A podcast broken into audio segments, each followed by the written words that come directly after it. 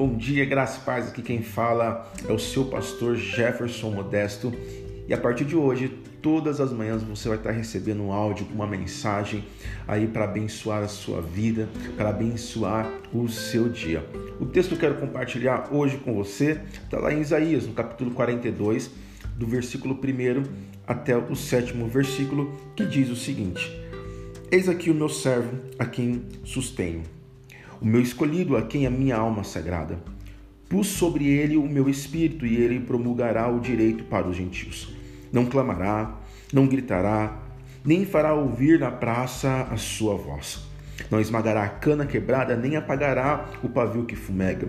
Com fidelidade promulgará o direito.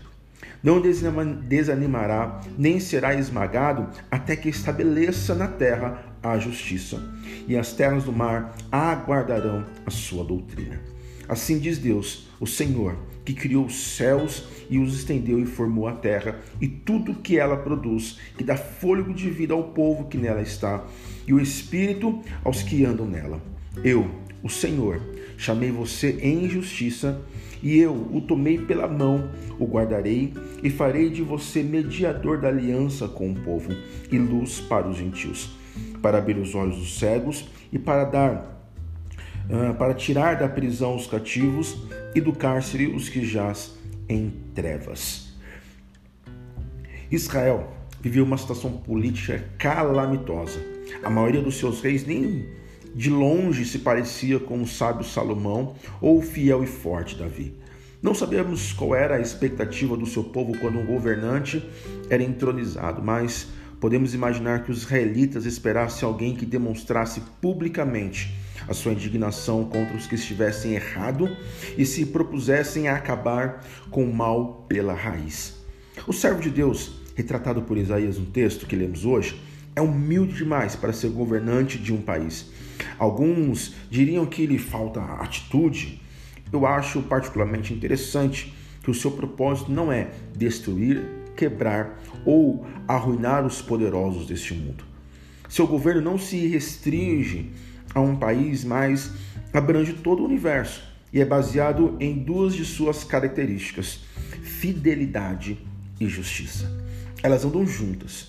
Ser fiel a alguém significa ser igualmente justo ou correto. Aquele que é justo será fiel com os seus semelhantes. A fidelidade e a justiça são características divinas. Deus é fiel e justo em relação aos seus filhos, concedendo-lhes seu amor, cuidado, auxílio e proteção.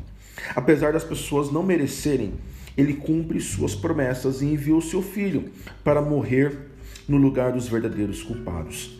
Jesus Cristo veio para libertar os que estavam presos em si mesmo por causa da sua rebeldia contra Deus, cegos de cobiça, ganância e ódio, e que viviam sem esperança longe de Deus.